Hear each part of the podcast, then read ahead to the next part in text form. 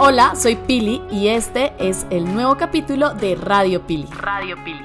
Antes que nada quiero expresarles mis disculpas por dejarlos votados. Sé que me había demorado un montón en subir este podcast, pero es que los últimos meses fueron pesadísimos energéticamente. Pero bueno, ya estamos en un nuevo lugar, con una vida un poco más tranquila y una vibra muy, muy cool. Entonces, bienvenidos, los quiero muchísimo, de una vez se los digo y ahora sí empecemos con el podcast. Después de haber visto nuestros capítulos anteriores con mente de pobre y ambición humilde, hoy hablaremos de algo que se llama el síndrome de Stephen Candy o Doña Florinda. Algunos deben estar diciendo quién es Stephen Candy y otros pues ya sabrán. Por si no saben, The Django es una de las películas más taquilleras de Quentin Tarantino y aquí le da vida a Stephen Candy, un mayordomo negro interpretado por Samuel L. Jackson, que es el peor verdugo de los esclavos de su misma raza en una plantación algodonera en el Mississippi de 1858.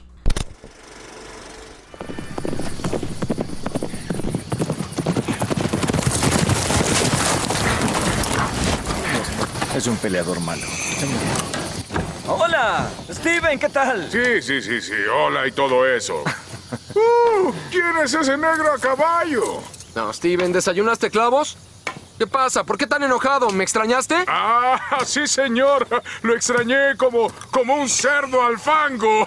Como, como un bebé. El pecho de su madre. Lo eché de menos como a las rocas de mis zapatos. Yo solo le pregunté, ¿quién es el negro en la silla? Acabamos de escuchar la escena que se describe este síndrome, de aquellos que defienden los privilegios del patrón más que el mismo patrón. La envidia de Stephen King es notoria porque un negro está montando a caballo si en esos tiempos no estaba bien visto. La mayoría de los negros pues eran esclavos y habían unos que tenían un poquito más de suerte, digamos en el caso de Stephen que era un poquito más afortunado porque era un esclavo pero él utilizaba el apellido pues de su amo. Ahora eso, ¿cómo lo traemos a la realidad? O sea, yo sé que a ustedes se les vienen miles de ejemplos a la cabeza, pero, pero quiero que queden con este concepto ahí porque ahora vamos a hablar del el síndrome de Doña Florinda. Y no te juntes con esta chusma. Y es que el síndrome de Doña Florinda en realidad es un libro escrito por el autor argentino Rafael Ton, en el que hace referencia a una crítica a la clase media de la cual Argentina y en general Latinoamérica pues están digamos inmersos, ¿no? Entonces, esta es una analogía con los personajes creados por el escritor, actor y comediante Roberto Gómez Bolaños. En este libro se hace referencia a personas como Doña Florinda que por el hecho de tener un poco más, mira a sus iguales por debajo del hombro, los menosprecia y cree que son la chusma.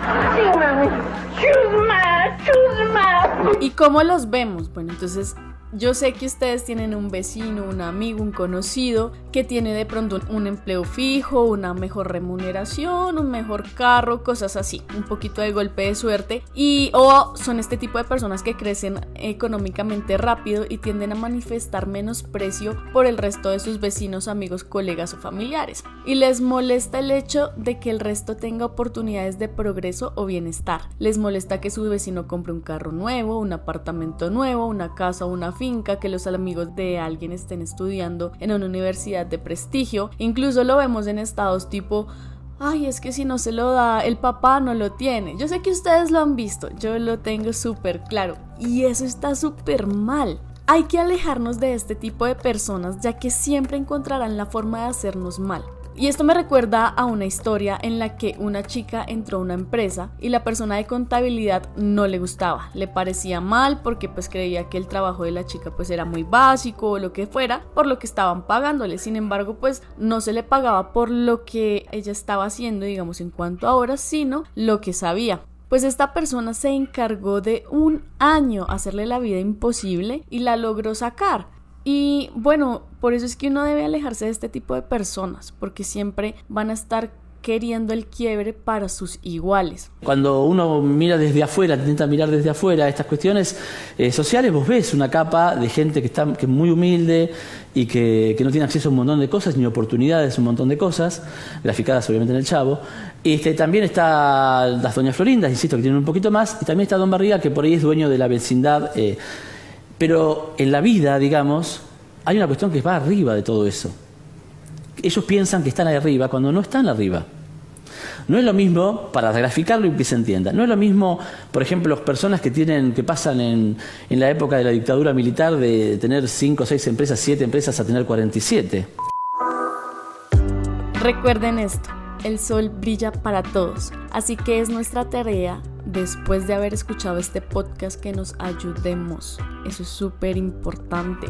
Que si ves a alguien que está igual a ti, que digamos es tu colega, ayúdalo. O sea, de verdad, no es malo que estés ayudando a las personas que están a tu alrededor. Y sé que muchas personas te han dicho que sí, que de pronto el éxito es solo para unos cuando eso no es así. Y estamos en una etapa de la vida en la que compartir entre más personas es mucho mejor, que los trabajos se hacen en equipo y que todo funciona mucho mejor en equipo. Entonces, primero, pues te aconsejo, obviamente, que sepas a quién darle tu ayuda. Y segundo, que lo hagas. O sea, que no te quedes ahí. Hazlo. Ayuda a las personas que están a tu alrededor porque así mismo el universo te va a recompensar. Hace poco veía un video que hablaba de que en Canadá no hay tantos latinos. Entre esas razones nombraban que los latinos son demasiado individualistas. Y aquí es donde vemos el síndrome de Doña Florinda, porque pues digamos la chica que hacía el video decía, hay barrios digamos de solo hindúes, hay barrios de digamos solo rusos por decir algo. No estoy diciendo que haya un barrio ruso allá, pero a lo que ella se refería es que de verdad los emigrantes lo que hacían era formar sus propios barrios y apoyarse entre ellos. Mientras que los latinos no, no existía, según ella, pues un barrio de latinos así muy, muy estructurado como lo tienen los otros, porque los latinos no nos ayudamos entre nosotros. Somos demasiado individualistas y somos individualistas por esta misma mente de pobre, este mismo síndrome de Doña Florinda o de Stephen Candy. Entonces por eso mi invitación es a que hoy que tú sabes esta información puedas cambiarlo. Yo sé que tú puedes cambiarlo porque tengo muy claro que si estás escuchando este podcast es porque de verdad crees que hay una forma de hacer las cosas diferente y entre más nos apoyemos, mejor nos va a ir. Eso te lo aseguro. Entonces, hoy te invito a que cambies esa manera de pensar, a que ayudes a alguien. ¿Listo? Esa es nuestra tarea de hoy. Para el siguiente podcast vamos a hablar de las quejas y cómo nos afectan. Para eso vas a tener una tarea también, o sea, te va a dejar dos tareas. Y la tarea va a ser la siguiente. Vas a tener que contar cuántas quejas haces en el día. Vas a hacer un, sí, un cuadrito o en un cuaderno vas a escribir cada queja que tengas. Y vamos a ver cuántas veces nos quejamos en el día. Entonces, eso sería todo por ahora. Nos vemos en el próximo capítulo. Los quiero muchísimo. Nos vemos en el próximo capítulo y no olviden compartir. Esto fue Radio Pili. Radio Pili.